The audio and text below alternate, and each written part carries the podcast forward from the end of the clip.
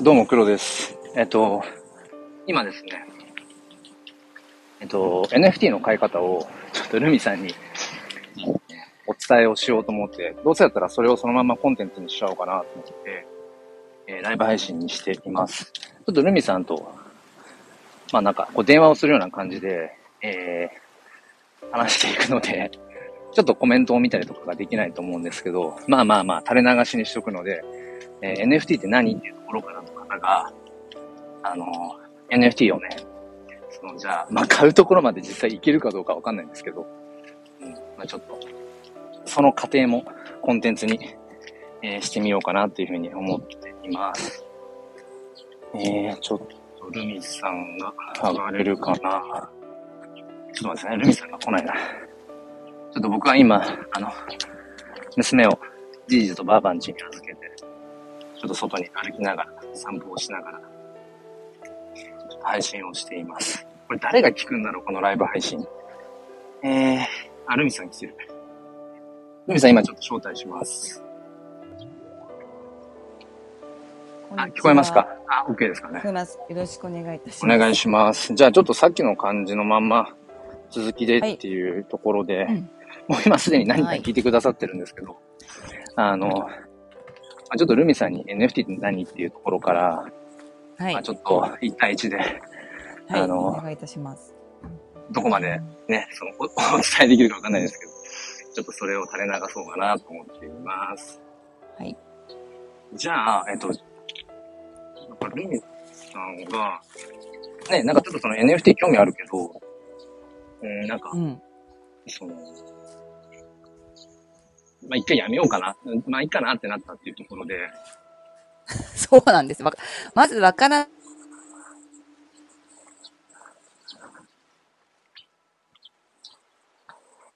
えーと、声が飛んじゃったかな落ちちゃったかな落ちてないか。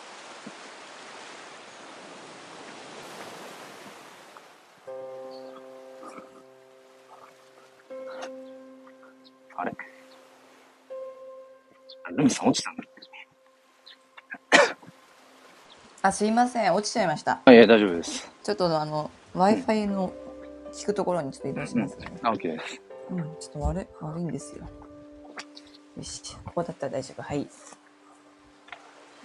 今そうですわからん、ルミさんの中で、その、ややっぱりうん NFT、うんまあ、一回よくわかんないしって、うん。なったのって、ななんていうんですかね、何何がわからない何がわからないかが、まずは、何ですか、アプリを落とすんですか、その NFT のアプリを適当にうんうん。落とす？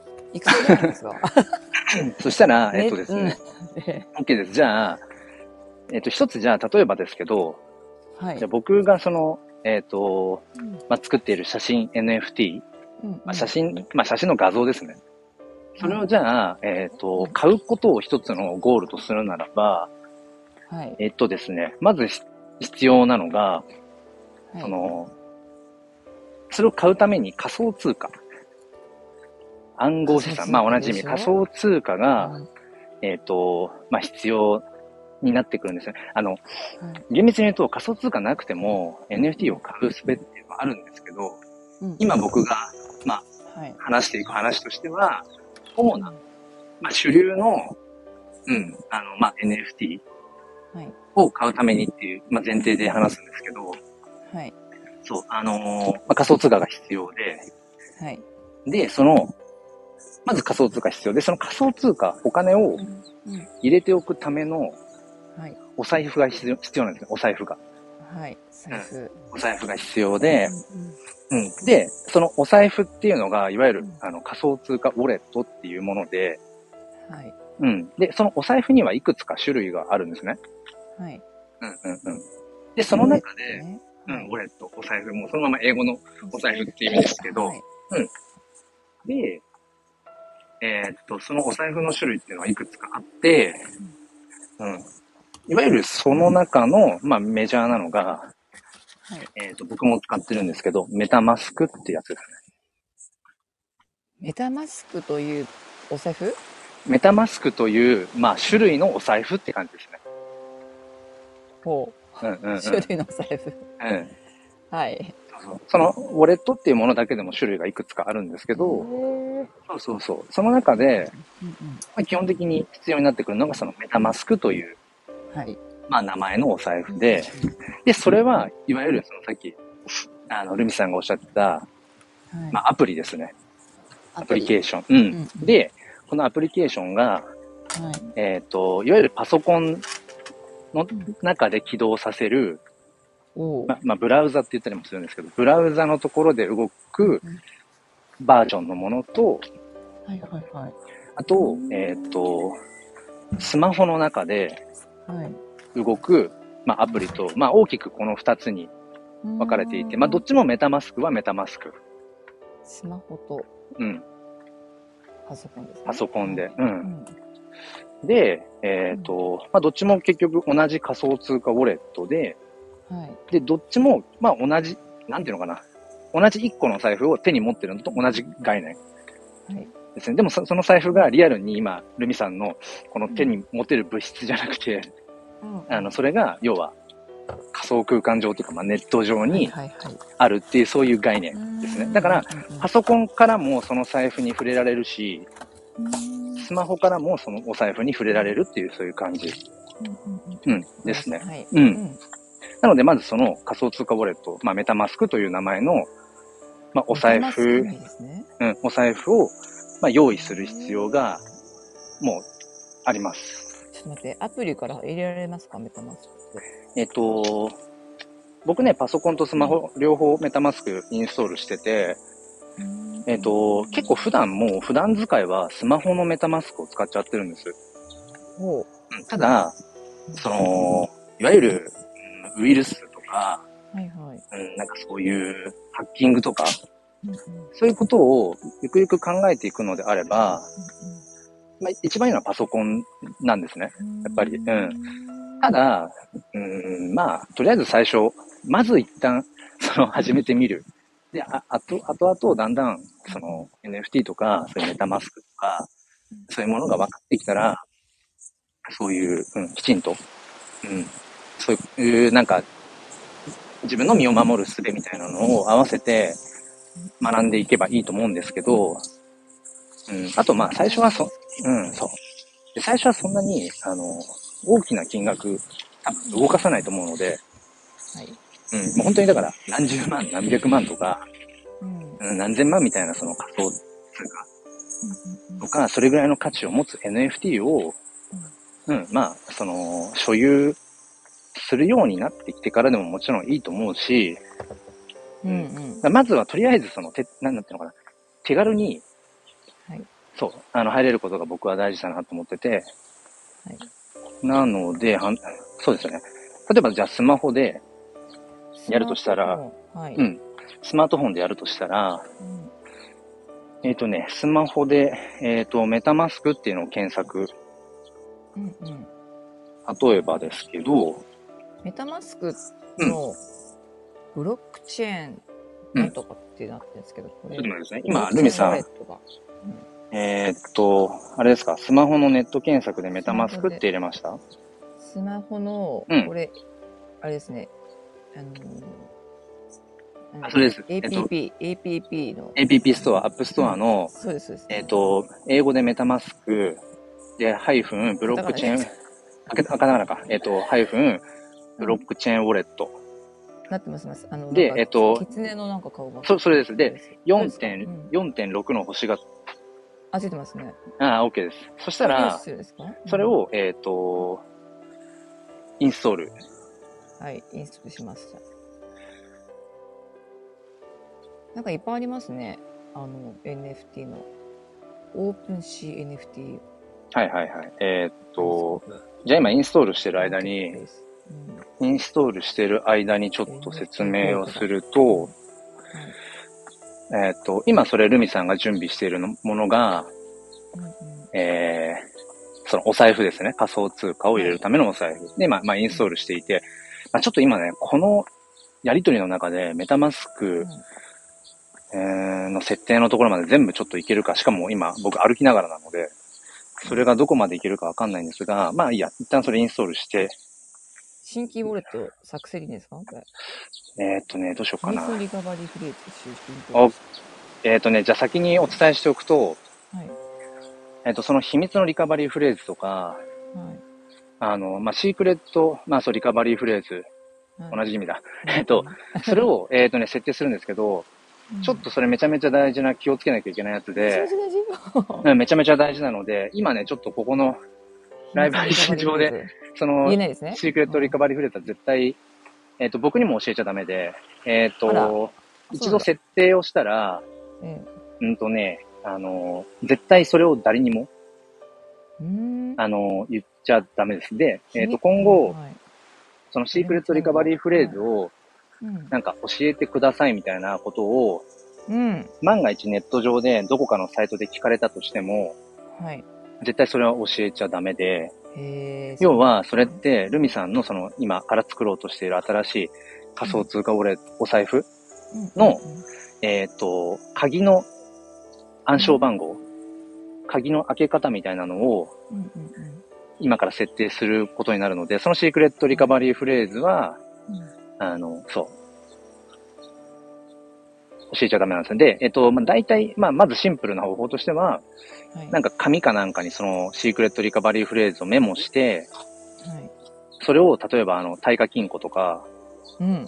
すごいですね。まあ、それに変わるようなものとか、うん、あとはね、あの、僕の知り合いの、うん、あの、チョークさんっていう、あの、よくライブ配信一緒にやってるうん方なんかは、その紙媒体だとなくしちゃいそうだから、うんそのシークレットリカバリーフレーズを、えっ、と、なんか、パソコンのアプリでメモかなんかに入力して、うんそれをね、えっ、と、USB メモリーとかに。保存して、いつもその、パソコンから外してる。厳重にしてるんですね、そっか。うんただ、僕は、僕の話をすると、僕は紙に書いて、うん。えっ、と、ちょっとまあ、対価書庫のもうちょっと簡易版うんうん。に入れてる状態ですね。そんなに厳重しなきゃいけない。どっかにメモしたのをし自分の、あの、机の中にしまっとくっていうのでもいいんであすか、まあまあまあまあ、ただ、あのな、なくしちゃったりすると、ああ、なるほど。万が一その、なくさないにね。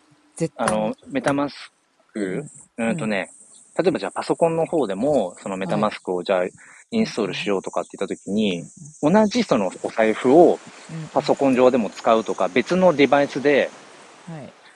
ルミさんのその今から作ろうとしているお財布を開きたいっていうときに、そのリシークレットリカバリーフレーズが必要になってくるので、うん。そう、だからなくさないように、でも、はい。まあ、人の目に触れないような、うん状態に、そうそうそう、自分が分かっていればいいんですね、じゃそうそうそう、ですね。うん、あ。はい。そう。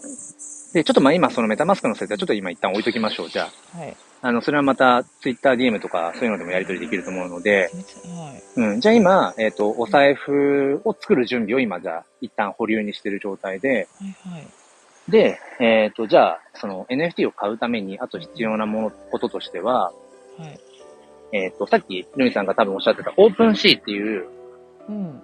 うん、あの、マーケットプレイスっていうのが、多分、メタマスクのアプリの、アプリを検索したから出てきたのかな。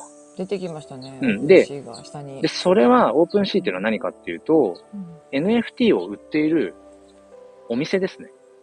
へえ、へえ。で、えっ、と、NFT を別、なんだ、これ。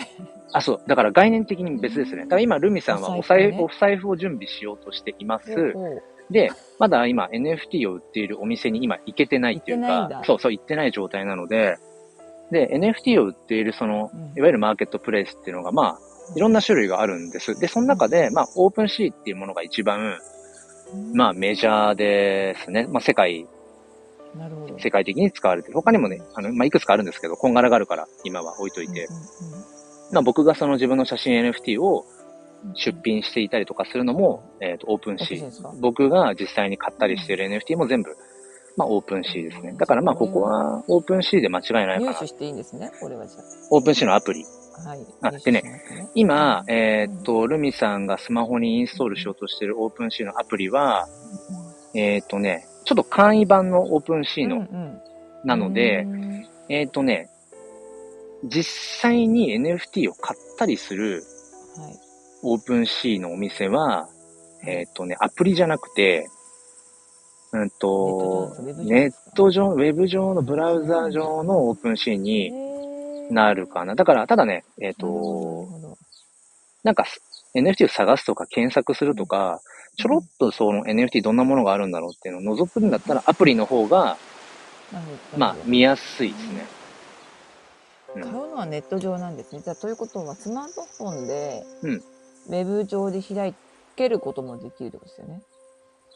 ウウェブ上でも OpenSea 開けます。ただ、ね。うん。えっ、と、これもまたその NFT に触れる際に気をつけなきゃいけないうんうんうん。ことで、はい。えっ、と、 OpenSea のサイトをうんうん装った偽のサイトとかそうそう、あるので、怖いんですね。そう、だから、例えば間違えて、その偽サイト、偽サイトで、うーん、何か買うとか、その買う手続きをしたときに、うん、ううんん、その、要は持っている仮想通貨取られちゃうとか、えー持っている NFT を全部抜き取られちゃうとかっていうことが起こるるので、えーっとね。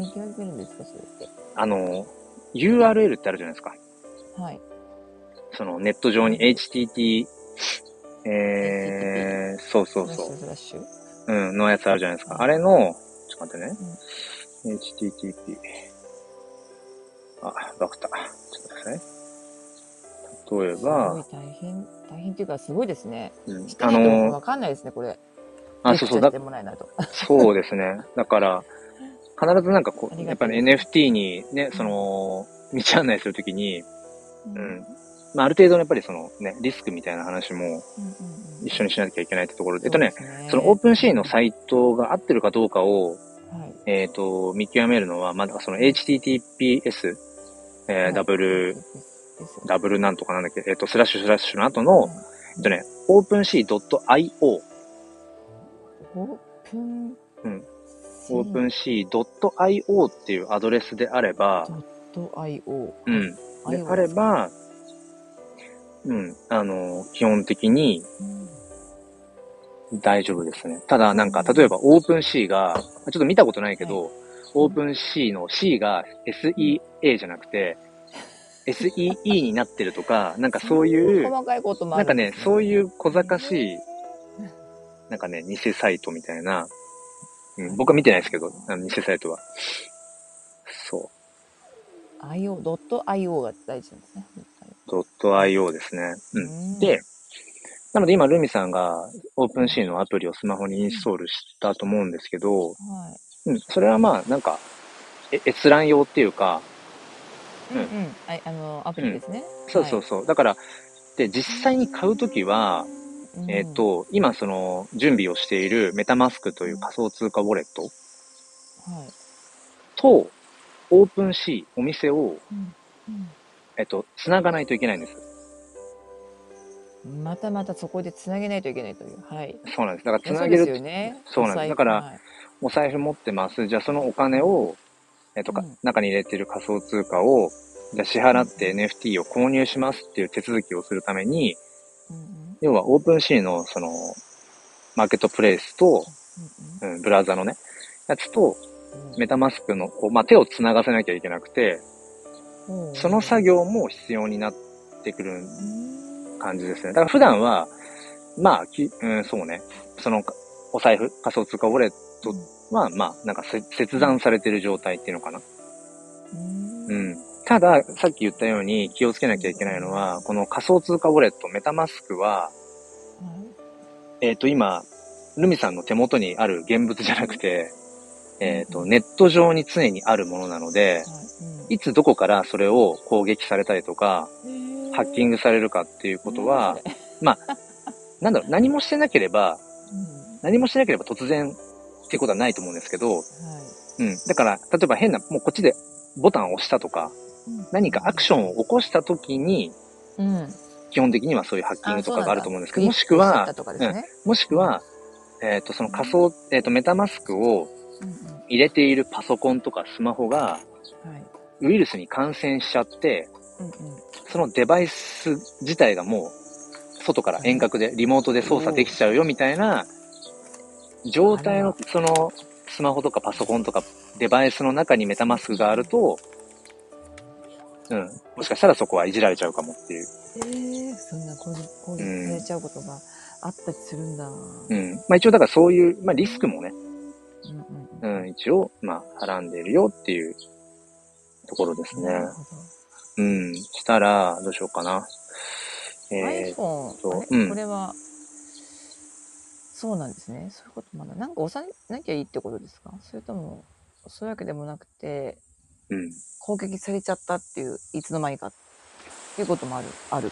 まあ、ウイルス感染ぐらいですかね。あのあーる感染。スマホとかパソコンがウイルスに感染しちゃってっていうぐらいかな。だから、例えばその、メタマスクを接続した状態でうん何かこう、承認のボタンを押すとかっていうアクションを起こさなければ、うん、まあ基本的には、なんかそういう、うん、何か取られちゃうとかっていうことはないと思っていていいかなと思いますね。はい。で今どこまで行ったっけ？そう、だから、一応 NFT を買うために NFT を売っているお店、うんマーケットプレイスである、まあ、オープンシーはい。っていう場所に行く必要があるよっていうことと、まあ、仮想通貨ウォレット、お財布が必要だよっていう、まあ、大きくこの二つですね。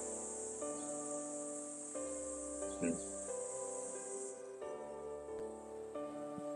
大きくはこんな感じかな？あ、ルミさん落ちちゃった。す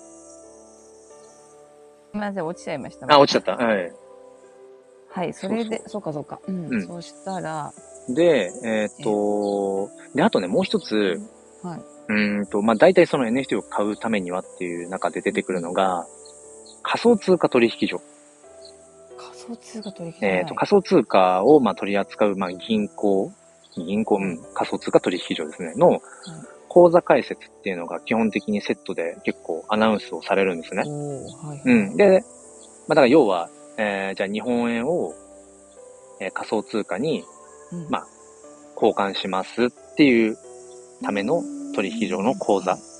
で、僕ももう一応3つぐらい持ってて、はい。うんと、最初はそこを使って、日本円をその仮想通貨取引所に、えー日本円、例えば1万円送金します。はいで、仮想通貨取引所で、じゃあ1万円分を仮想通貨に変えます。はい。で、その変えた仮想通貨を、メタマスク、お財布に送金するっていう、まあ、流れが基本的にあるんですね。はい。で、僕も、まあ、やり始めの頃はそのルートを辿ってたんですけど、なんかね、めんどくさくなってきて、うん。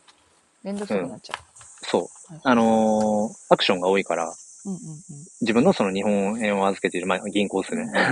うん。銀行から、はい。まあ僕はあの、メインはビットバンクっていう仮想通貨取引所を使ってる、使ってるというか、まあ、使ってたんですけど、はい。まあ、これまでいろいろいくつかあるんです。ビットバンクとか、なんか、えっ、と、コインチェックとか、あの、ビットフライヤーとかなんかいろいろあるんですけど、はい。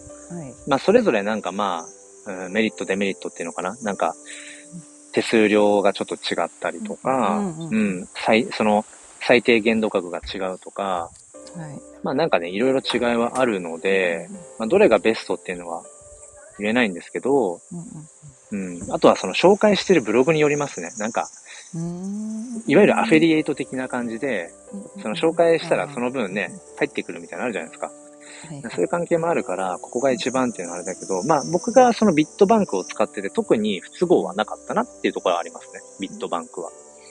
うん。ただ、えーっとね、この仮想通貨取引所を使わなくても、えっとね、仮想通貨をメタマスク、お財布に、えっとね、入れる方法があるんですよ。うん。で、それね、全然ネット上でも紹介されてなくて、うんうんうん、だから、なんか、自分だけ変なやり方してんのかなってずっと思ってたんですよ。うん。はい。うん。で、昨日まさに、あの、チョークさんとミンミンさんと、あの、NFT 報告会みたいな感じのライブの中で喋ってて、その、まあちょっとね、疑問を話したら、え、そんな方法あるの？ってなって、で、そのお二人も結構もう経験者で、そっち座ってらっしゃる。でも、前試そうと思ったけどできなかったです、それみたいな話だったから、え、なんで俺はできてるんだって、まあちょっとそこは疑問なんですが、もしルミさんが、ルミさんが僕と同じように仮想通貨取引所を使わなくても、仮想通貨を、あの、うん。メタマスクに、はい。もしかしたらできるかもしれない。そしたら仮想通貨取引所を、うんえっ、と、口座を開設する必要は、まあ、今のところないっていう感じ。うーん。もちろん作ってもいいと思うんですけど、仮想通貨とお勉強のね、ためにね。ビットコイン。うんビットコイン？あ、えっとね、ビットバンク。ビットバンクか。うん。ビッ BIT、トバンクか。BIT、BANK。はい、わかりました。うん。おー、そうなんだ。じゃあ、3個か？?3 個かな？えーっと、うん。オープンシー必要。えーっと、そうね、ビットバンク、コインチェック、あ、あとごめんなさい、えっとねうん、あ、別にいいんですけど、あと、GMO コインっていう、そういう。仮想通貨取引所もありますね。まあ、いくつかあるってことです。うん。ある。とりあえず、お伝えしやすいのは僕はビットバンクかな。か 自分が。使ってたからこ。れね。うん。そうか、このアプリでとりあえずなんか登録してみてからの話になりますかね、メタマスクとか。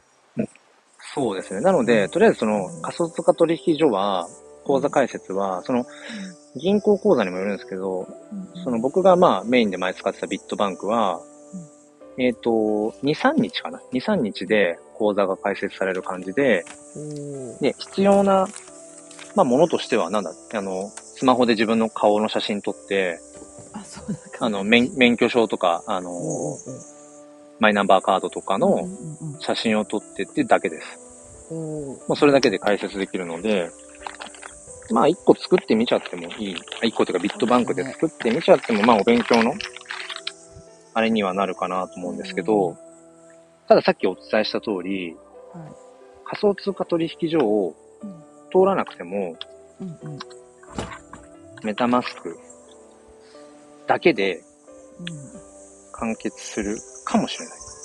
まあ仮想通貨取引所を通らなくてもいいっていうのは仮想通貨をにしなくていいってことなんですか、えっとね、仮想通貨にしなきゃいけないんですけど、じゃあちょっとその話、じゃあちょっとその話しますね。そしたら、僕がどういう方法を取ってるかっていうと、うんうんえっ、と、そのメタマスク、ちょっと今まだルミさんがインストール多分まだね、していないから、具体的な画面でお話、お伝えできないんですけど、その仮想通貨ウォレット、メタマスク。もうメタマスクでいいですか？はい。もうメタマスクで伝わります。じゃあ、はい。メタマスクの、まあ、操作画面の中で、はい。あのね、購入っていうメニューがあるんですね。購入。購入。はい。うん。で、まあ、それを押すと、要はそのクレジットカードを紐付けて、えっ、と、うんクレジットカード決済とか、はい。Apple Pay で決済とかうんうんうんうんっていうのができるんですね。はい選択が出てきて、で、例えばそこで、じゃあメタマスクで購入ボタンを押します。要はその仮想通貨を補充するってことですよね。お財布に。うんうん。はいはい。うん。で、自分のそのクレジットカードを、まあ、登録、まあ、そこに、まあ、入力するだけなので、あの、クレジットカードの番号とかを。で、例えばじゃあそこで、じゃあ1万円分仮想通貨を、あの、追加で入れたいよと。うんはい。で、例えば1万円って選択をして、日本円は。うん。で、うんじゃあそれを何の仮想通貨に変えるのっていう、まあ、タブっていうか画面があるから、そこで、えっ、と、NFT を買うメインの仮想通貨が、イーサ。あ、また落ちちゃったかな？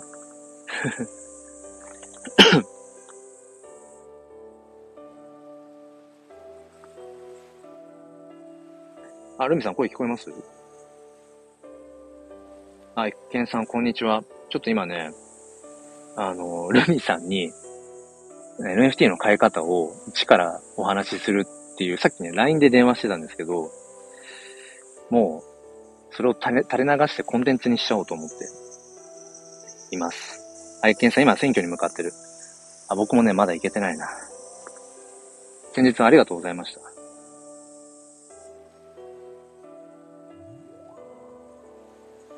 NFT 始める講座大事です。そうですね。そう、コツコツちょっとこんなことをしていますけど。あれ、ルミさん、どこ行っちゃった？ルミさんがね、ゆくけんさん、ルミさん頑張ってくださいって言ってますよ。あれ？ルミさんね、僕ね、招待してるんだけどな。もう一回ちょっと、あーあ、ごめんごめんなさい。招待って押してなかった。うんうんごめんなさい。えっと、えっと、なんだっけ、購入ボタンを押して、うんクレジットか Apple Pay かなんかに、うん、選択肢が出てきてそう、すると仮想通貨になるんですかそれで。えっとね、仮想通貨にななって、なって、うんえっ、、と、 MetaMask の中に、その仮想通貨が入るんですね。で、はいはいまあ、僕の場合クレジット決済にししてるので、大体。うんそうすると、要は、まあ、次のクレジット払いの時に、はいえっ、と、1万円分引き落とされるみたいな。ただ、今ね、あのー聞いてくださってる、今、リスナーさんに、ええあその、超大物の方が今いて、大物の方、あの、今、育賢さんが、ルミさんん。フォローししてました。あありがとうございますあ、あゆっけんさん、私もフォローしてるわ。してますね。え本当ですか？えっとね。あれですよ、育賢さん、あの、日本の、えええっ、と、NFT の、まあ、いろんなコレクションがある中で、はい。まあ、初めてっていうぐらい、その、海外にリーチした、あの、ピクセルヒーローズっていううん、コレクションがあって、僕もそれ最初の頃に買ったもので、そこのね、あの、まあ、ほぼほぼ中心人物あ、そうなんですか。なんですけど。ど、で、この前、あの、ちょっとコラボ収録させていただいたりとかして、うん。今、一見さん聞いてくださってて、まあ、もし、コメントできればですけど、僕ね、メタマスクからクレジット決済で、えっ、と、イーサをいつも入れちゃうんですよね。結構、今すぐにやんなきゃみたいなことが多いから、だから仮想通貨取引所、全然使ってなくて、うん、一見さんってその方法知ってました？ああ、一見さんコンビニから入金してんだ。あ、だから結、局仮想通貨になるんですか？私がそう。結局ね、最終的にはメタマスクの中に仮想通貨を入れておかないと、うんうん、まあ NFT は、まあ、あの、買えないというところがあって、そう。なので、もしかしたらルミさんも、それがいけるかも。ただね、その、この前チョークさんとかと話してて、その、はなんか、もしかしたら使ってるスマホだから iOS、iPhone なのか、Android なのかとかで、微妙にもしかしたら、あの、その辺の仕様が違うかもしれない。うんうん。っていうところがあるので、はい。まあ、万人通用するかは正直ちょっとわかんなくて、わかんない。うん。ただットから仮想、うん。そうそう。だから、まあ、クレジットカードで 1, 1万円分払います。で、小物じゃないですよ。はい。ううん、うん。小物の話は無視してください。あ、一見さん、コンビニから GMO。で、ババイイナンス行ってメタマスク。あへー結ー、こう、あれですね。結構いろいろルート通ってるんだ。そう、だから僕は、うんそうそう、もそうスマホだけで、スマホだけで、あの、メタマスク、スマホのメタマスクで、うんうんうん。うん、あ、じゃあちょっと今、急遽、買いたい NFT があるとか、あ、今急がないと売り切れちゃうみたいな、一刻を争うみたいなことが結構 NFT の世界ってあるので、あるんですよ。この前もう本当にバタバタとした中で、まあ買ったものとかがあって、でも本当にその後、数時間で、あの、1000個売り切れちゃうとか、えうーん。で、すその後、その値段が何倍にも上がってくみたいな。えー、そんなことそうそうそうあるんだ。送ってちゃう。一見さん多分ね、めっちゃ喋りたいと思ってね。一見さんね、あのーそう。お話上手。めっちゃ。喋りたい？ああ、でもちょっと今日はね、あの、目当てがルミさんの NFT レクチャーなのでうん、でもまさか一見さんがね、来てくださると思わなかったけど。あと、名倉さんもね、今ね、一応聞いてくださったりまあまあいいや。はい。ちょっと続けますね。あそした、ら、えっと、そう、だから、ちょっとまあ、この後の展開としては、ルミさんが、えっと、メタマスクを、ちょっとその、まあ、なんだ、立ち上げるっていうのかな？うん、その、さっき言った、シークレットリカバリーフレーズを、ううんん、あの、きちんとメモして、うん、その、はい。そうそうそう。っていうちょっと作業を、作業がちょっと必要になってくるので、はい。えーまあ、またそれは、後で落ち着いた状態で、うんとかでもいいですし、そうですね。まあ、流れに沿っていけばね、多分それは、設定までいけるんじゃないかなとは思うので、うん。だから次のうん。次のステップとしては、うんうん。ルミさんがメタマスクを、まあ、ちゃんとはい。正式にお財布として、はい。えールミさんのものになりました。うんうん。で、えっ、と、そうですね。そこ、そこかな？次のステップは。で、そしたら、次のステップとしては、えっ、と、NFT を買うんだったらさっき言った仮想通貨をはい。メタマスクに、うん。まあ、入れるっていう、えっ、と、まあ、アクションが発生してくるっていう。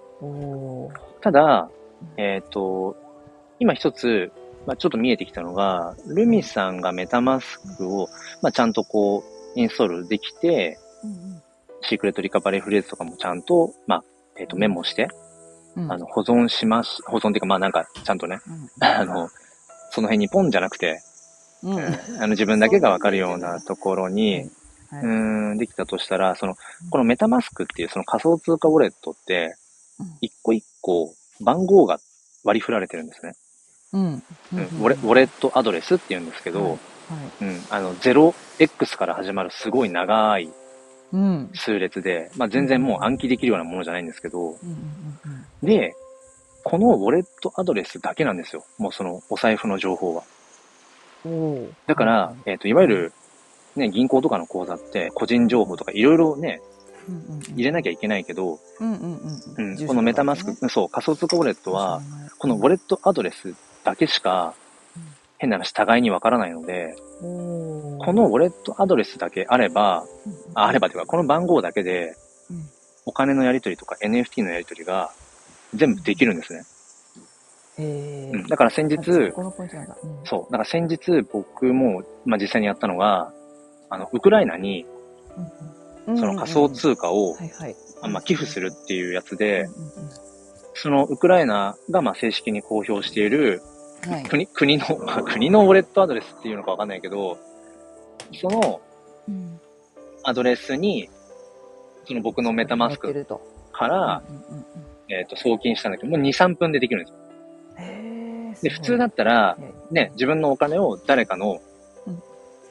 口座にね、送金するって言ったら、まあ、間に銀行がいて、で手続きがどうこうっていうのが必要だけど、はい。このメタマスク仮想通貨ウォレットは、もう全世界そのメタマスクのアドレスを持ってる人同士、うん、相手が何人で、うん。それ、性別も年齢も何にもわからなくても、やり取りができるっていう、これが、簡いわゆるそう、ねこれがいわゆるそのうん。Web3 っていうやつで、Web3 来ました。今、まあ僕らがメインでいるのは Web2 のうん。概念にいて、うんえっ、と、Twitter とかもインスタとかも、えー、まあうん Google とか Amazon とかうんそういうのも全部 Web2。Web2。うん、あの、はい相互のやり取りができるのが Web2 で、はい。で、Web1 っていうのは、もう受け取るだけ。だから本当に最初のインターネットみたいなの覚えてますけど、僕もちょっと、いくつやったかわかんないけど、ターネット？うん、なんかもう本当にキャッチするだけ。ちょっとね、Web1 のあたりが僕、はっきりと、多分なんとかににインターネット認識し始めたのは多分 Web2、Web1 の終わりぐらいだったのかな、今思うと。だから、まあ、要は SNS が、あの、出てきたあたりからが Web2 っていう割と一区切り、うんされているところで、うん、その、いわゆるその中央集権型って言われたりして、うん。例えば Google なんかも、はい。要はあの、Google の元の親会社ってなんだっけな。まあなんか検索しようとすると結局検索エンジンでその Google が牛耳ってるわけですよね。うんうんうん。だからね。ともすると情報操作されてるっていうのもあったりするけど、うん、そうそうそう、すべての情報がうん見れてるわけじゃないっていう。うんうん。あとは、なんだろうな。まあ、ツイッターとかもそうだけど、自分が普段ね、投稿してるものとかっていうあのデータって誰が持ってるかって言ったら自分じゃなくてツイッター社だしう、んうんうんうん。うん。まあ、要はなんかその、自分の本来持ってるはずの、えっ、と、資産とか、うん、いろんなそういったものが、うん、誰かの手に委ねられてるっていう状態。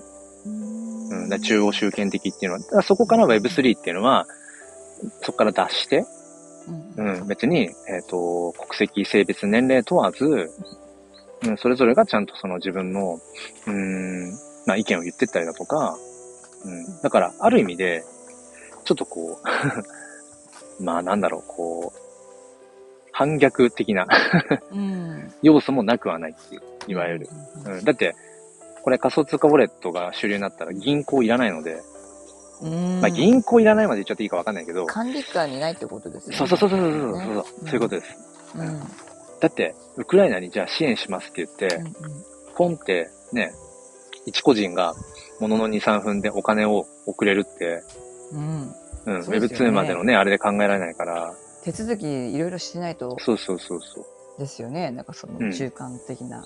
だから国が管理できないんですよ。結局、誰がその、ね、いくら、誰に、どこの国に。うん、だから、前なんかちょっと話に上がったのが、あの、カルロス・ゴーンさんいたじゃないですか。はいはいはいうん、で、まあ逃亡して、うん。うん、もし仮に、カルロス・ゴーンさんに、えっと、お金を送りたい。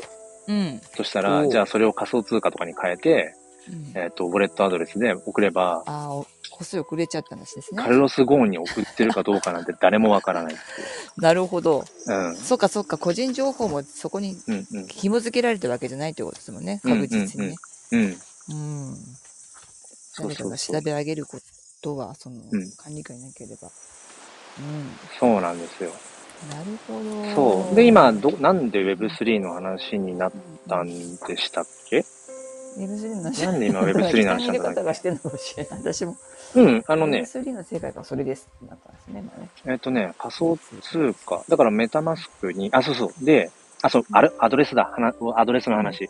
メタマスクに、ウォレットアドレスっていうものが、うん、うん。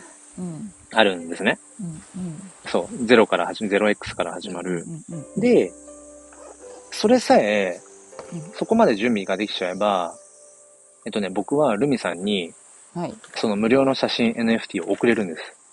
おルミさんのメタタマスクの番号が、番号ですね、じゃあ。うん、でその番、その番号は、うんうん、アドレスは、まあ、ちょっとちゃんとシークレットリカバリーフレーズ設定して、うんうん一通りちょっとそのインストールのはい。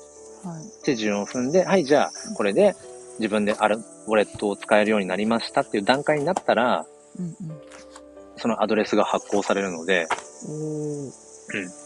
そう、それが分かれば次の段階としては僕がそのルミさんのウォレットアドレスに、うーん。まあ、ウォレットにその写真 NFT を送ることができるので、そこまでたどり着かないといけないですね。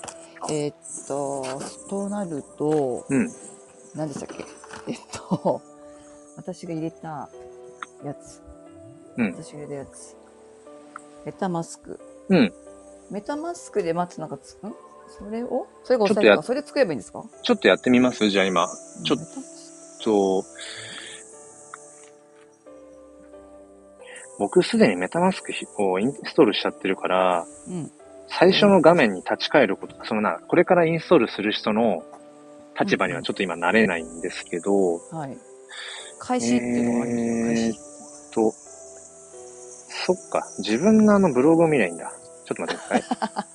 えーっとね、そしたら、おそうそう、これを開きゃいいんだ。うん。えーっとですね、えーっと、2番まで飛ぶ。よし。OK。えーっと、あれ？ちょっと待ってちゃったかな？えっ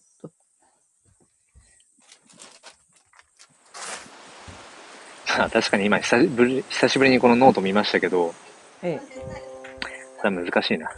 え。難しい。おお。これだけでは難しいな。そう、それと、そう、それで音声をね、あの、うんうんうん紐付けてたんですけど、まあちょっとまあ難しいですよね。くださいよ。私は、メモ用紙というか、あれ？だから待ってください。はい。メタマスクの立ち上げの画面が、開始になると、秘密のリカバリーフレーズを集ってインポートします。新規ウォレット作成。何ですかこれ。何これ。ユーザーが設定できてもアウト、あアプトアウトできにします。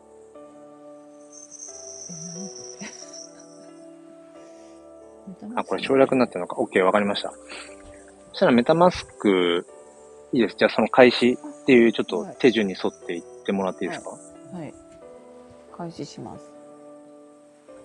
はい。開始してひ新規ウォレット作成と、うんその上に秘密のリカバリーフレーズを使用してインポートしますと2つあって、そしたら、えっとね、インポートっていうのは、うん、例えばすでにもうルミさんがああ、もパソコンかな、そう持ってるやつをススマホの中でも再、あの、複製、複製というか、はいはい、再現しますよってやつなので、じゃあ新規ウォレット作成、うん、新規ウォレット作成で大丈夫ですね。はい。パスワード作成。こんにちは。えパスワード何でもいいんでしょうか？えっ、とね、多分それは、えっ、と、さっき言ってた、その MetaMask をえ立ち上げるための、えかえっ、と、 Secret Recovery Phrase とは、別の、えはいまあ、簡易的なパスワード。まあ、何でもいいです。あルミさん、ルミさんが、はい。パスワーあド。わかりやすい。言わないでくださいね。こう、今ね、言わないでくださいね。これはフェイス ID ロック解除しますかメタマスクはこのパスワードを復元できないことを理解してます。押さないとダメってことですね。うん。もしあれだったら今手元、です。今言ったもし手元とかで紙でメモができそうだったら、うんあの、そう、だからその、パスワードと、あ、できました。うんまあ大丈夫ですよ。パスワードを作成します。ID を許可、ペース ID の許可します。許可。うん。私覚えてるな。もしあったら、つどつど紙にメモを。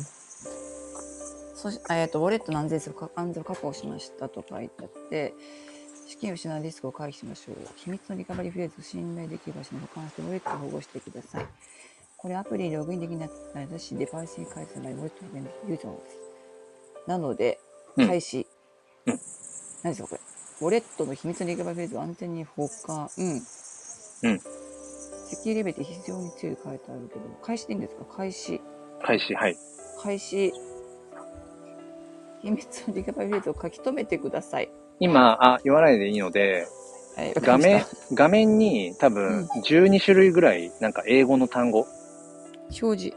画面に出てまあ、いすっ。ぱいありますね。何ですかこれ？え、これをなんか全部？10 12個ぐらいあります。これ全部 ?12 ありますよ。あ、12、うん。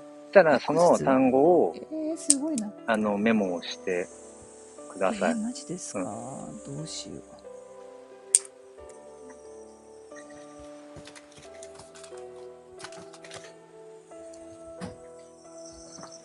これめちゃめちゃ、あ、まあ、勝手に喋ってますね。メモしてて OK です。うんうんあの、これめちゃめちゃ生々しいライブ配信だな。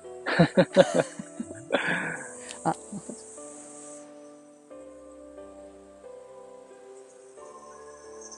ちょっと僕は写真でも撮りながら待ってますね。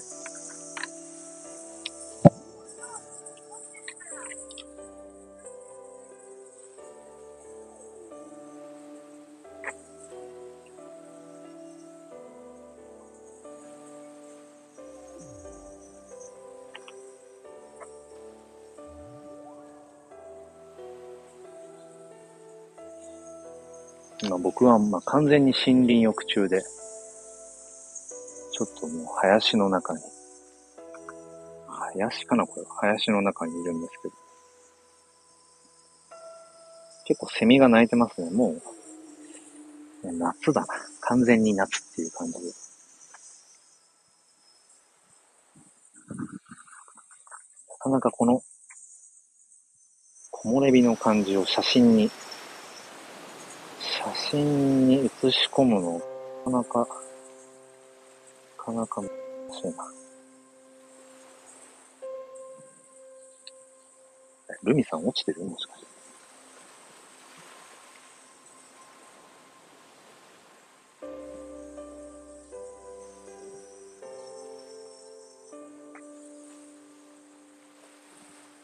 ルミさん落ちてる可能性ありますね、これね。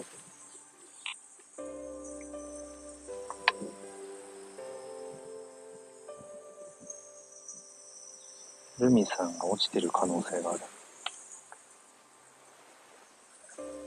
えーっと、今聞いてくださってる方は僕は何のライブ配信をしてるかというと、あの、スタイフのパーソナリティでもあるんで、あの、ルミさん、まあ、ずっと以前からあの、つながりがあるんですけど、まあ、NFT に興味があって、まあ、でもなかなかこう、ね、えー、あ、落ちましたね、ルミさんね。あ、チョークさん、こんにちは。えー、チョークさん NFT の啓蒙活動を しております。なんか、おごめんなさい。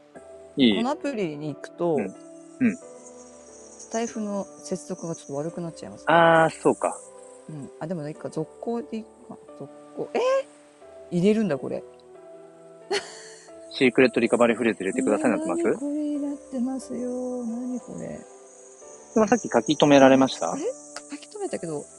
うん。あれ？合ってんのかな？合多分そのっ12てんのか。12個のうん。英単語を多分せ選択していくと思うので、打ち込んでいく感じじゃなくて、間違えちゃった。選択ですね。選択していくと思うので、うん。これが間違ってたらダメなんですね。うん。ただまあなんかその、わかりやすいっていうか、その、ススペルを間違えるとかってことは多分ないので、あの選択だからはい、それで入れてもらって、そう、今、ちょっと勝手に喋ってますね。そう、だから、チョークさん、そう、今、今日はルミさんに、そう NFT の買い方っていうのをちょっと今、成功しましたよ。シェアしながら成功しました。うん。おうん。完了。で僕は心理欲をしながら今、写真を撮っているという、とんでもない、ととんでもないライブ配信をしてますけど。うん。できました。アカウント1。うん。アカウント1できました。はい、できました。えーっと、そしたら、そうなんです。ちょっとですね、うんうんそろそろですね、はい。ごめんなさい、ネットワークが。そろそろですね、ちょっともしかして子供が帰ってきそうな感じなんですけど、ああー、オッケーです、オッケーです。ちょっととりあえずこれだけ作ったって感じで、オッケーです。そしたら、うんルミさん、あの、一応確認で、今そこで、アカウント1っていうのが多分できたと思うんですけど、あれ？さ、さ、さっき言った、ウォレットアドレスってそこに出てます ?0x から始まるやつ。あ出て、出てます、出てます、出てます？出てます出てます。あ、うん OK です。じゃあ多分で、もう、ウォレットははいルミさんのものに、というか、できたので、じゃあ、あとまた何ちょっと TwitterDM とかで、その、そうですね。とアドレス、ちょっとうん。で、ウォレットアドレスだけでは悪さできないので、基本は。そう、さっきのシークレットリカバリーフレーズだけ。ね、黒さんもお子様を、うんうん、預けて、教えてくださってということで。あ、いえいえ。あ、もともとね、あの散歩には行こうと思ってたので、いや大きなはい大きな前進ですよ。メタマスクをインストールしたっていう。はい、ありがとうございます。ちょっとここまでできたんで、OK です。またじゃあ続きを違うところでお願いします。です。うん。はいじゃあまたまたなんかタイミングで。はい。ガルミさんありがとうごはい、よろしざいます。くお願いします。はい。はい。ちょっとじゃあ僕はそのまんまフェイス ID。はい。家にこれはもうそのまま消せばいいんですか？フェイス ID? あ、ウォレット消した、おおあれいいまずここで終わったらもうアカウント、あの、は出てっていいんですよね？アプリから。さっきの一番最初の簡易の、えーっと、パスワードメモしてあって、シークレットリカバリーフレーズを、えーっと、紙に留めてある、書き留めてあるから、うん、大丈夫ですね。大丈夫だと思います。うん。わかりました。じゃあ出ます。はーい。はい。ありがとうございました。ありがとうございます。はい。じゃあちょっと僕は家に戻るまで、ちょっと散歩しながら、このままライブ配信を続けようかな、と思うんですけど。うん。あのーちょっとダラダラと雑談を話しますが。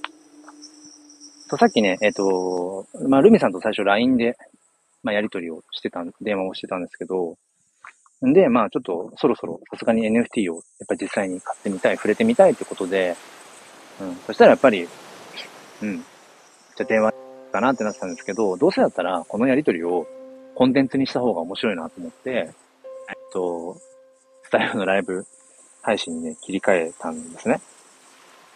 そう。で、まあ一応ルミさんが、仮想通貨ウォレット、メタマスクの、えーインストールまでが一応完了して、うん。で、だからあとは、昨日ね、そのちょっとチョークさんとかミンミンさんとも話してましたけど、そのメタマスクに直接、えっ、と、クレジットカード決済で仮想通貨をメタマスクに入れられる。僕は入れられるんですよ。だから、それができるのであれば、ルミさんがね、できるのであれば、仮想通貨取引上、現時点で、まあ、無理に解説する必要は多分なくて、あ、ルミさんありがとうございました。ちょっと今、なんとなく、家に帰るまでダラダラ喋ろうかなと思うんですけど。うん。そうそうそう。から、あ、もう本当雑談ですよ。なんかもう NFT 教室とかじゃない感じで、もうだらだら、普通に歩きながら喋ってますけど。もうセミが鳴いてて、もう快晴青空。うん、で、カメラを今片手に歩いてるんですけど、あのーまあ、ちょっとやらしい話しますね。NFT 絡みで。すると、今例えば僕が、うーん、ね、あの目の前で例えば撮った写真とかが NFT にして、売れたりするっていうそのリアルっていうのかな。それがものすごいなんか面白いなと思って、そう思うと、なんだろう。その辺に、あの、売れるものが、なんか散らばってるような、そういう感じに思えちゃうっていう。うん。まあもちろんなんかね、なんでもかんでも NFT にすればいいってわけではないんですけど。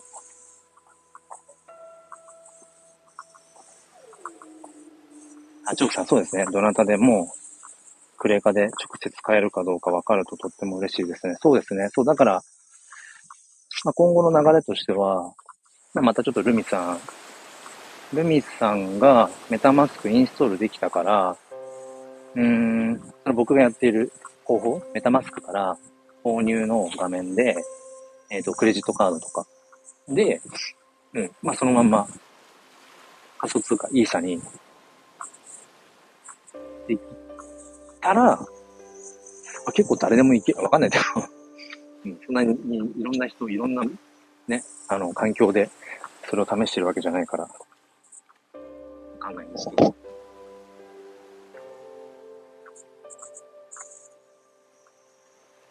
これ全然違う話なんですけど、これ、スタイフのライブ途中でタイトルを変えられたらいいな、本当にいつも思っていて、ツイッタースペースとかはね、あの、タイトルを変えられます途中で。今タイトル変えたいなと思うんですけど。まあまあ。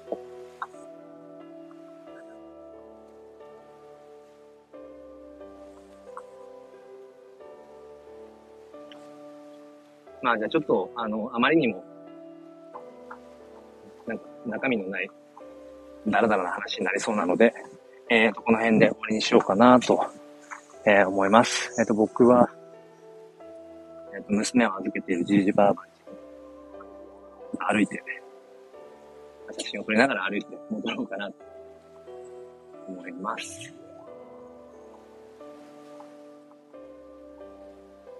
あ、そんなことで、じゃあじゃあ、またこんな感じで NFT にね、興味があるけど、うん、まずどう、何から始めたらいいのとか、うん、どこ調べたらいいの？っていう、まあ、方をね、まあ一人でも多く、あの、まあ、案内できるように、えーしていきたいなと思うので、またそんな感じでコツコツと、えースタイフの、なんだ、パーソナリティとしても、NFT フォトグラファーとしても、やっていこうかなと思います。うん、まあ、娘迎えに行くっていうか、まあ一緒にまたじいじバーバーって行って、僕もお昼ご飯食べたりとか、また遊んで、っていう感じで、今日はまあ夕方ぐらいまでね、実家にいようかなと思うので、また気が向いたら、NFC 教室を開くかも しれないです。